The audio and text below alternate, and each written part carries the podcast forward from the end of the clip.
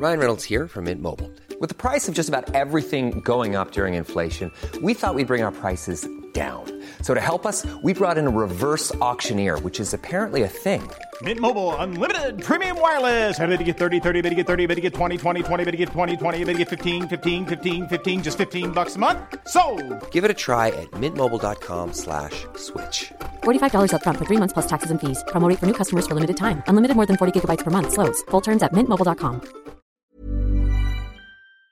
Insólito, dijo el senador de Zacatecas, coordinador de los senadores de Morena, cuando dio a conocer la orden de aprehensión en contra del gobernador de Tamaulipas. Sí, insólito por varias razones, porque lo dio a conocer un militante de Morena, no la Fiscalía General de la República. Insólito porque una decisión de la Suprema Corte de Justicia del ministro González Alcántara, eh, Juan Luis González Alcántara, había preservado el fuero del gobernador de Tamaulipas.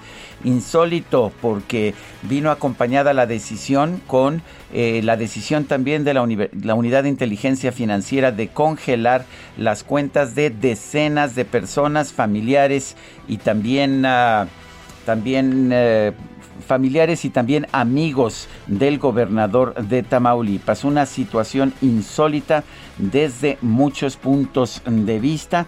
Es esta orden de aprehensión en contra del gobernador de Tamaulipas, Francisco García Cabeza de Vaca.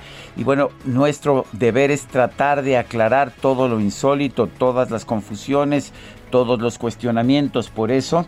Doy las gracias a Santiago Nieto, titular de la Unidad de Inteligencia Financiera de la Secretaría de Hacienda, que haya aceptado tomarnos la llamada. Santiago Nieto, ¿cómo estás? Buenos días, gracias por responder a nuestro llamado.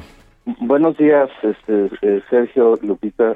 Un saludo a ustedes, a su auditorio. Gracias, Santiago. Buenos días. Santiago, ¿por qué se congelan las cuentas no solamente del gobernador, sino de decenas de otras personas? Bueno, eh, nosotros desde el momento de la presentación de la denuncia eh, tenemos la facultad legal de hacer un eh, congelamiento de, cuentas. Técnicamente se conoce como incorporar a la lista de personas bloqueadas a, las personas a las que se les haya detectado operaciones con recursos de procedencia ilícita. como es del, del dominio público, se presentaron estas denuncias ante la Fiscalía General de la República, que encontró elementos suficientes a su vez para llevarlas a la sección instructora eh, de la Cámara de Diputados que de determinó pues la eh, eh, del desafuero del gobernador de Tamaulipas y a partir de ello, como sabemos, el ejercicio de la acción penal. por un lado, efectivamente había el Congreso de Tamaulipas planteó una controversia constitucional ante la Suprema Corte de Justicia que fue desechada y al, al no haber un pronunciamiento de fondo no haber un acto suspensivo por parte de la Suprema Corte, eh, la Fiscalía General de la República siguió en ejercicio de sus facultades solicitando la orden de aprehensión.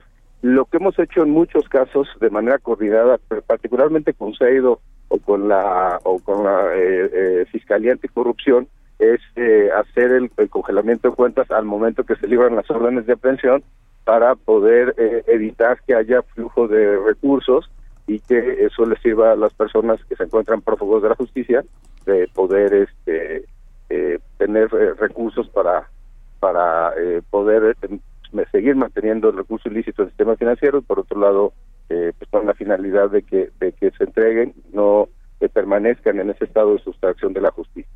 Eh, Santiago, hay quienes señalan que esto es una persecución política, que es acorralar en estos momentos electorales a un eh, pues eh, personaje de la oposición. ¿En qué momento la UIF determina que sí, que sí hay elementos, que sí se tienen que congelar las cuentas? Cuando se libra esta orden de aprehensión, ¿eso es lo que a ustedes les indica que tienen que tomar acción? Eh, la, el, la facultad de la unidad eh, se puede ejercer en cualquier momento, es decir, lo podemos hacer al momento de que eh, se detecta la operación ilícita, de hecho así lo hemos hecho con el eh, con cosas eh, vinculadas con el narcotráfico, aunque no existan órdenes de aprehensión, al momento de que hay una solicitud internacional, que en este caso existe también, eh, o al momento en el que, eh, por supuesto, tenemos eh, ya una un acuerdo con la Fiscalía General de la República o con una Fiscalía de los Estados. Al final del día se trata de un procedimiento que tiene como finalidad eh, limitar las capacidades económicas de los grupos delictivos, eh, llámese por temas de corrupción política, que finalmente es lo que está aquí en juego, enriquecimiento ilícito, eh, una red de empresas que se encargaban de lavar dinero, de conseguir contratos gubernamentales, de generar este con información eh, privilegiada eh, negocios privados de un grupo de, de, un grupo político en el estado de Tamaulipas y finalmente eso es lo que nos motivó a nosotros a generar el congelamiento de cuentas. O sea, no es, no es cuestión política. No, por supuesto que no, bajo ninguna circunstancia.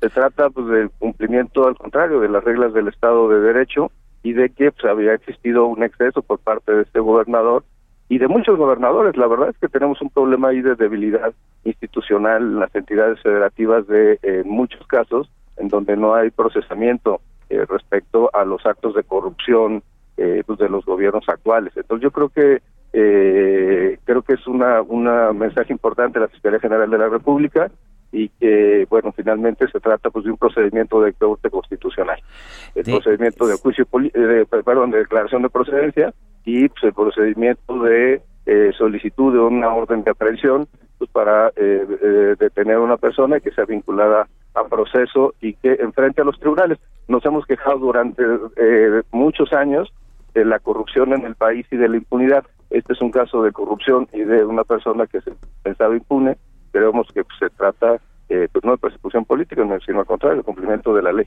Ahora, el ministro Juan Luis González Alcántara, al desechar el caso, señaló que que era notoriamente improcedente, pero lo que dijo es que eh, con esta determinación no se prejuzga la culpabilidad o no del gobernador, pero que existe la oportunidad de llevar a cabo el procedimiento penal una vez que el servidor público concluya en su cargo. En otras palabras, no retiró el fuero. No es inconstitucional que se estén emprendiendo acciones legales en contra del gobernador cuando, según el propio ministro de la Corte que tomó la determinación, sigue gozando de fuero. Bueno, el, hay un tema este, fundamental. Hay la decisión del ministro González Alcántara es un desechamiento, es decir, no entra al fondo del asunto y no puede entrar al fondo del asunto, eh, eh, porque encuentra que existe pues, un impedimento de naturaleza procesal. Eh, ¿Esto qué implica pues, en términos constitucionales? Que al final del día no hay una decisión de fondo respecto si, si el gobernador tiene o no tiene fuero, porque no hay una interpretación del artículo 111 constitucional. Eh, eh, hay que recordar que el desechamiento no eh, tiene efectos suspensivos, no es un amparo, no se le concede un amparo, sino simple y sencillamente no se analiza el fondo del asunto. Hoy no sabemos, eh, en términos de nuestra propia Suprema Corte, qué significa el artículo 111 constitucional. Y el 111 constitucional lo que dice es que eh, cuando proceda, como el caso, una declaración de procedencia y se elimina el fuero de inmunidad constitucional a un gobernador, se remitirá al Congreso local para el trámite correspondiente. La pregunta es, ¿cuál es ese trámite correspondiente? Si nos vamos a la Constitución de, de Tamaulipas, yo creo que necesitamos hacer una interpretación sistemática del 111 Constitucional Federal con la Constitución de Tamaulipas, vamos a encontrar que el artículo 84 dice que eh, se designará por el Congreso del Estado un interino sustituto, en este caso sería sustituto porque estamos a mandato del gobernador de Tamaulipas y eh, y el eh, que señala ese artículo 84 que podrá haber un gobernador sustituto por muerte o por que se haya declarado la procedencia por violación a la constitución política de los Estados Unidos mexicanos, que fue precisamente el tema del, del desafuero. Entonces yo creo que el trámite correspondiente era que designaran un gobernador sustituto. Eh, pero bueno, por supuesto que este es un tema de interpretación y la Suprema Corte tendrá la última palabra en el eh, por un lado y por otro lado tenemos mecanismos constitucionales. Bueno, el propio señor Cabeza acá tiene mecanismos constitucionales para defenderse del congelamiento de cuentas o de la orden de aprehensión si considera que el juez eh, de control y la Fiscalía General de la República se excedieron en sus facultades. Pero, ojo, esto es algo muy importante tanto la Unidad de Inteligencia Financiera como la sección instructora, como la Cámara de Diputados, como la Fiscalía General de la República se ha ido particularmente y como un juez de control, pues todos tuvimos la, el convencimiento de que había una actividad ilícita por parte del gobernador de, de Tamaulipas. Y, y, bueno, creo que pues es importante que esto eh, sea valorado también por la, por la opinión pública. No es una cuestión de una decisión ni de corte política ni de corte eh, partidistas, sino además se trata de denuncias que estaban presentadas desde julio del año pasado, justo antes de iniciar el proceso electoral. Eh, Santiago, son entonces 12 personas físicas y 25 jurídicas las que están siendo investigadas por la UIF, a las que ya se les congeló la cuenta. ¿También estarían en calidad de indiciados de prácticamente? Bueno, denunciados por parte de la unidad sí, eh, se encuentran todos en la, en la carpeta de investigación que tiene CEDO. Eh, y, eh, y bueno, pero el caso pues más relevante evidentemente era el del gobernador. Pero prácticamente está toda su familia, ¿no? Efectivamente, porque formaba parte de la red de transferencias, de pagos en efectivo, de adquisición de bienes inmuebles en el extranjero, de eh, eh pues la generación de empresas que recibían recursos del gobierno de Tamaulipas, eh, y pues por tanto pues, todos fueron eh, denunciados ante la Fiscalía General de la República eh, y la Fiscalía pues ha emprendido las acciones legales contra todos ellos. Lo importante, insisto, es que en estos casos los recursos no sigan surtiendo un efecto negativo para el sistema financiero, la economía nacional y sobre todo, pues insisto que la, uno de los problemas principales de México es que los responsables no llegaban ante los tribunales creo que es importante este cambio de cambio de, actitud. Eh, que los eh, las personas respondan ante los tribunales y que sean los jueces como cualquier democracia. En este caso pues serán los jueces de amparo serán los jueces penales eh, los que tendrán que resolver en última instancia este asunto.